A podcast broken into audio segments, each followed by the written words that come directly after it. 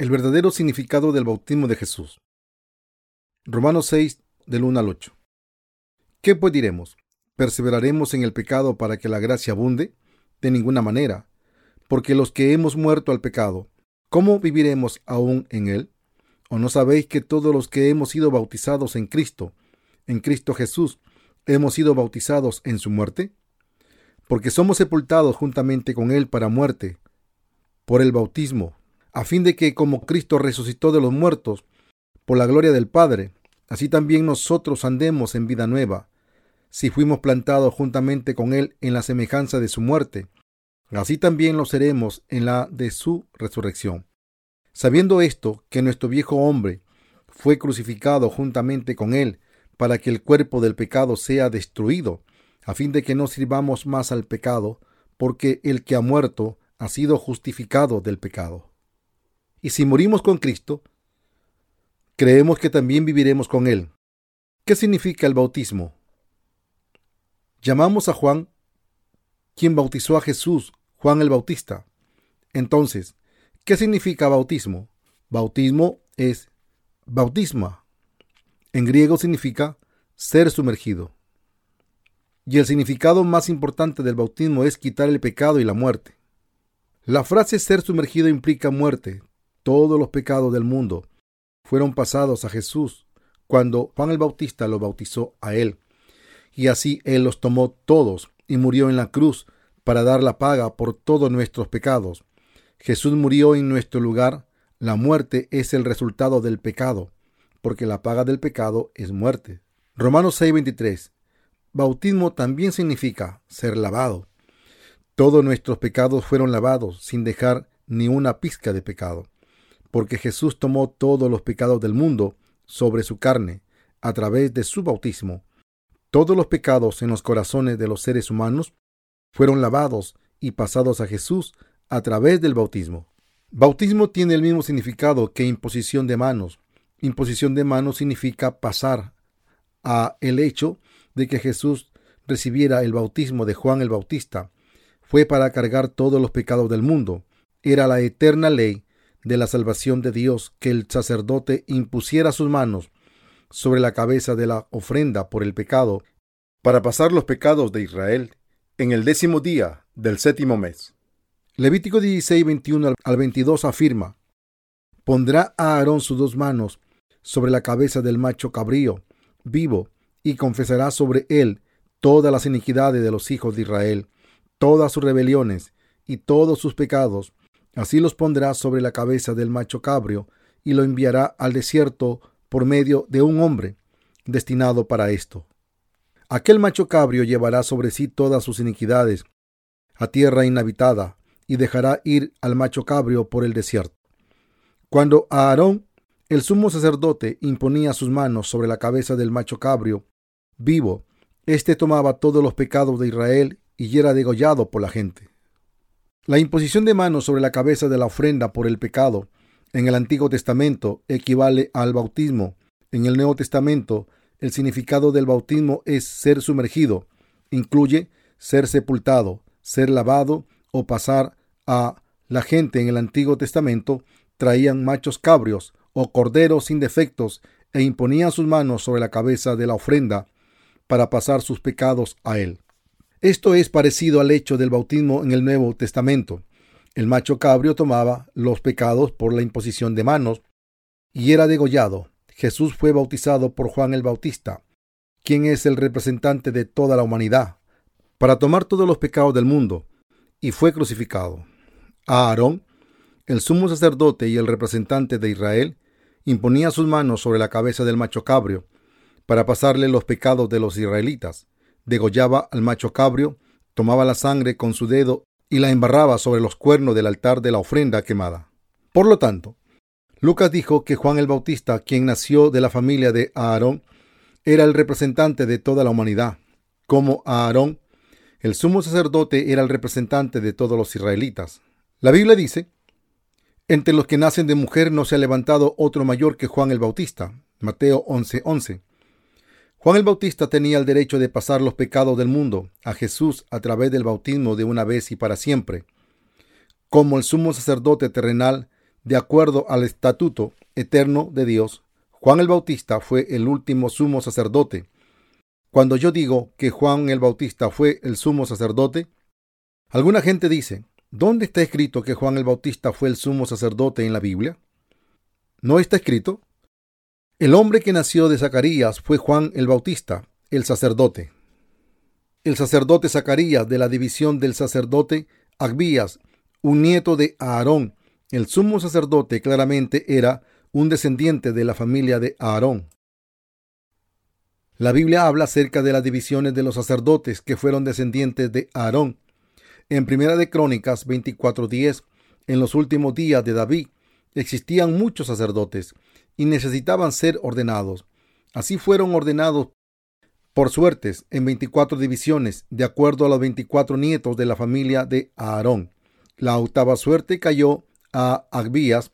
Cada división servía en el santuario y a la casa del Señor durante 15 días. Y a Zacarías de la división del sacerdote Abías fue escogido por Dios como un sacerdote en servicio de su división. Lucas capítulo 1, verso 9 afirma, le tocó en suerte entrar conforme a las costumbres del sacerdocio en el santuario del Señor para ofrecer incienso. Nos muestra que Juan el Bautista nació en la familia de Aarón, el sumo sacerdote, y el último sumo sacerdote que representaría a todos los seres humanos. Mateo capítulo 11, versículo 11 y capítulo 3 del verso 13 al 17. Solo un hombre que había nacido en la familia del sumo sacerdote podía ser un sumo sacerdote de acuerdo a la ley. Solo los leones pueden tener cachorros de león. Juan el Bautista se encargó del sumo sacerdocio de Aarón, su antecesor. Los apóstoles de Jesús testificaron del bautismo de Jesús. Todos los apóstoles, especialmente Pablo, Pedro, Mateo y Juan, testificaron del bautismo de Jesús. Observemos el testimonio, el testimonio del apóstol Pablo, escrito en el pasaje principal de hoy. De ninguna manera, porque los que hemos muerto al pecado, ¿cómo viviremos aún en él? ¿O no sabéis que todos los que hemos sido bautizados en Cristo Jesús hemos sido bautizados en su muerte? Porque somos sepultados juntamente con él para muerte por el bautismo, a fin de que como Cristo resucitó de los muertos por la gloria del Padre, así también nosotros andemos en vida nueva. Si fuimos plantados juntamente con Él en la semejanza de su muerte, así también lo seremos en la de su resurrección. Sabiendo esto, que nuestro viejo hombre fue crucificado juntamente con Él, para que el cuerpo del pecado sea destruido, a fin de que no sirvamos más al pecado, porque el que ha muerto ha sido justificado del pecado. Y si morimos con Cristo, creemos que también viviremos con Él. Gálatas 3:27 también afirma, pues todos los que habéis sido bautizados en Cristo, de Cristo estáis revestidos. Veamos el testimonio de Pedro, primera de Pedro 3:21. Afirma, el bautismo que corresponde a esto ahora nos salva, no quitando las inmundicias del cuerpo, sino como la aspiración de una buena conciencia hacia Dios, mediante la resurrección de Jesucristo.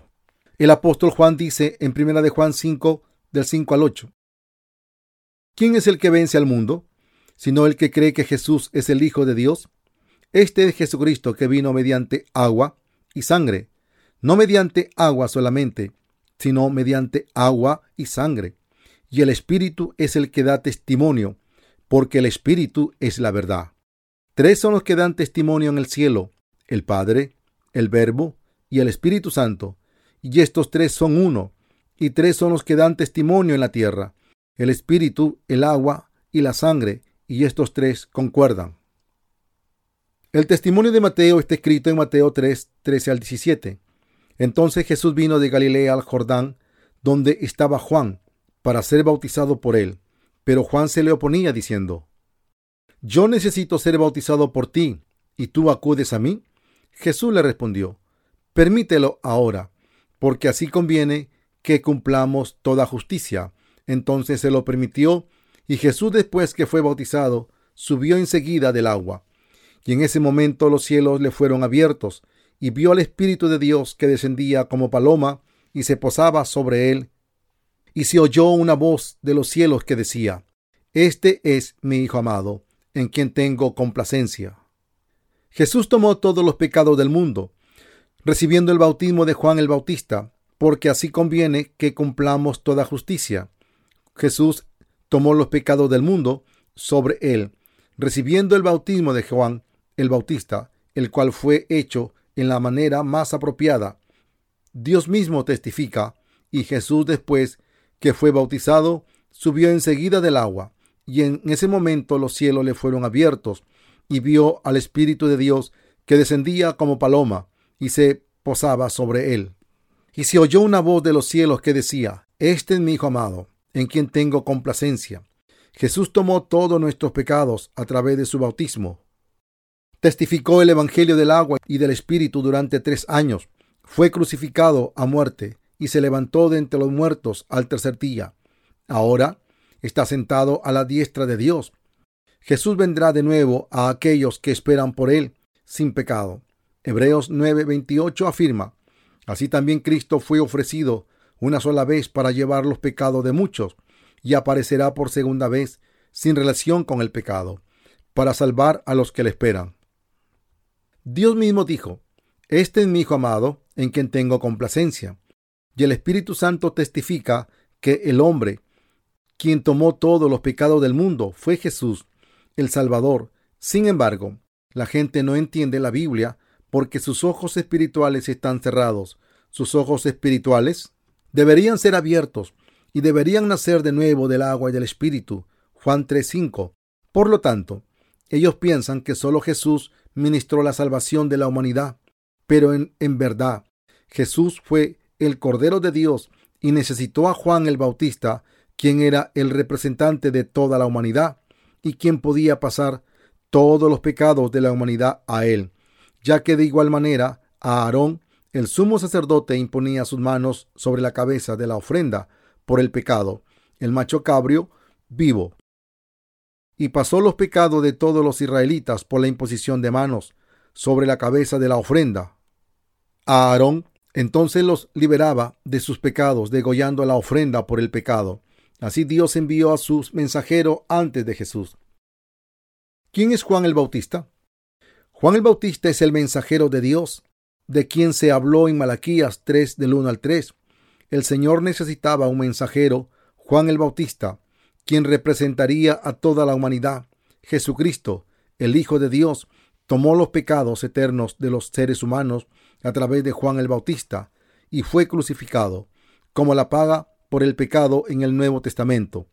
Mientras la oveja tomaba los pecados de un periodo limitado de tiempo y era degollada en el Antiguo Testamento. Por lo tanto, Jesús salvó a toda la gente de sus eternos pecados. Dos grandes eventos ocurrieron antes del nacimiento de Jesús. Uno fue que María dio a luz a Jesús y el otro fue que Juan el Bautista nació en la división de Abías. Estos dos eventos ocurrieron por la divina providencia. Fue la perfecta obra escrita por Dios. Dios envió a Juan el Bautista seis meses antes de enviar a Jesús, su Hijo unigénito, para poder liberarnos de la lucha y el dolor. ¿Entiendes? Veamos más profundamente en la Biblia. Veamos Mateo 11 del 7 al 14, en el cual testifica Juan el Bautista. Mientras ellos se iban, comenzó Jesús a hablar de Juan a la gente. ¿Qué saliste a ver al desierto? ¿Una caña sacudida por el viento? ¿O qué saliste a ver?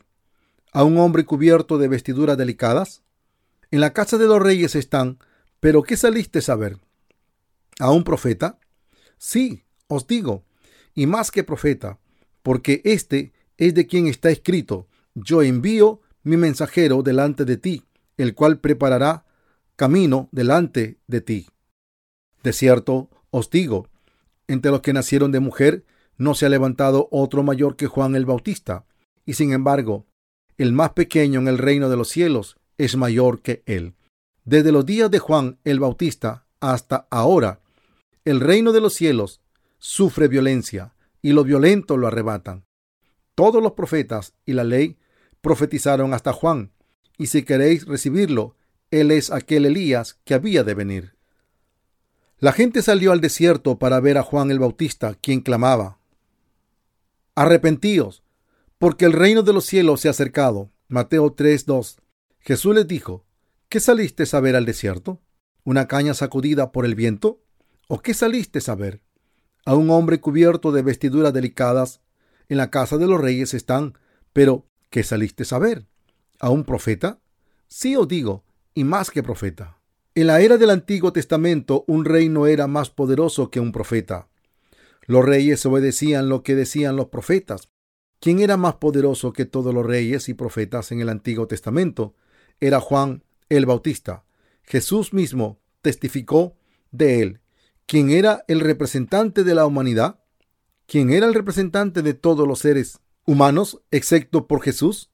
Era Juan el Bautista. Juan el Bautista era el sumo sacerdote terrenal de toda la humanidad. Él estaba comisionado por el mismo Señor y enviado a este mundo a tomar este papel. ¿O qué saliste a ver? ¿A un hombre cubierto de vestiduras delicadas? En la casa de los reyes están. ¿Pero qué saliste a ver? ¿A un profeta? Sí os digo, y más que profeta, porque este es de quien está escrito. Yo envío mi mensajero delante de ti, la cual preparará camino delante de ti. Isaías profetizó que la guerra en Jerusalén llegaría a un final. Podemos encontrar que la profecía se cumplió cuando Juan el Bautista dijo, este es el Cordero de Dios que quita el pecado del mundo. Juan 1.29. Juan el Bautista testificó que Jesús era el Hijo de Dios y tomó todos los pecados del mundo. Por otro lado, Jesús testificó que Juan el Bautista era el mensajero escogido por Dios, que había de venir. Mateo 11:11. Afirma, De cierto digo, entre los que nacieron de mujer, no se ha levantado otro mayor que Juan el Bautista, ¿Se ha levantado uno mayor que Juan el Bautista entre aquello nacido de mujer? No. ¿Qué quiere decir? Entre aquello nacido de mujer quiere decir toda la gente en el mundo. Las palabras entre aquello nacido de mujer no se ha levantado otro mayor que Juan el Bautista. Significa que Juan el Bautista fue el representante de toda la gente en el mundo. Él era un sumo sacerdote porque él nació de la familia de Aarón. Juan el Bautista era el representante de toda la gente en el mundo. ¿Puedes creer que Juan el Bautista era el representante de toda la gente en el mundo y el sumo sacerdote que pasó todos los pecados sobre Jesús, sabiendo que Dios comisionó a Aarón y a sus descendientes para ejercer el sacerdocio por siempre en el Antiguo Testamento? ¿Quién era el representante de toda la humanidad? ¿Y quién era el representante de toda la gente excepto solo Jesús? Era Juan el Bautista quien bautizó a Jesús. ¿Pero qué saliste a ver? ¿A un profeta? Sí, os digo, y más que profeta, porque este es de quien está escrito, yo envío mi mensajero delante de ti, el cual preparará camino delante de ti. Y el hombre que testificó, este es el Cordero de Dios, que quita el pecado del mundo. Juan 1.29. Jesús dijo, desde los días de Juan el Bautista hasta ahora, el reino de los cielos sufre violencia y los violentos lo arrebatan. Todos los profetas y la ley profetizaron hasta Juan. Mateo 11, 12 al 13. Este pasaje muestra que Jesús tomó todos los pecados del mundo, recibiendo el bautismo de Juan el Bautista y llegando a ser el Salvador de toda la humanidad. También muestra que Juan el Bautista pasó todos los pecados del mundo sobre Jesús. Jesús mismo lo dijo. Esto significa que Juan el Bautista pasó los pecados sobre Jesús y quien quiera que crea este hecho es salvado de todos sus pecados y entrará al reino de los cielos. ¿Es cierto o no? Esto ciertamente es correcto de acuerdo a la palabra de Dios. Y así cuando los predicadores de la verdad bíblica puedan anunciarlo de una manera digna, quien quiera que crea la verdad entrará al reino de los cielos. Juan el Bautista pasó los pecados del mundo sobre Jesús como el último sumo sacerdote del Antiguo Testamento. Zacarías el padre de Juan el Bautista oyó de un ángel del Señor. Examinemos el testimonio de Zacarías a su hijo. ¿No es acaso el testimonio de su padre más que exacto? Veamos su testimonio cantando en forma de salmo. Zacarías, su padre, fue lleno del Espíritu Santo y profetizó, diciendo, Bendito el Señor Dios de Israel, que ha visitado y redimido a su pueblo, y nos levantó un poderoso Salvador en la casa de David, su siervo, como habló por boca de sus santos profetas, que fueron desde el principio salvación de nuestros enemigos y de la mano de todos los que nos odiaron, para hacer misericordia con nuestros padres y acordarse con nuestros padres y acordarse de su santo pacto, del juramento que hizo Abraham, nuestro padre, que nos había de conceder que librados de nuestros enemigos, sin temor le serviríamos en santidad y en justicia delante de él todos nuestros días.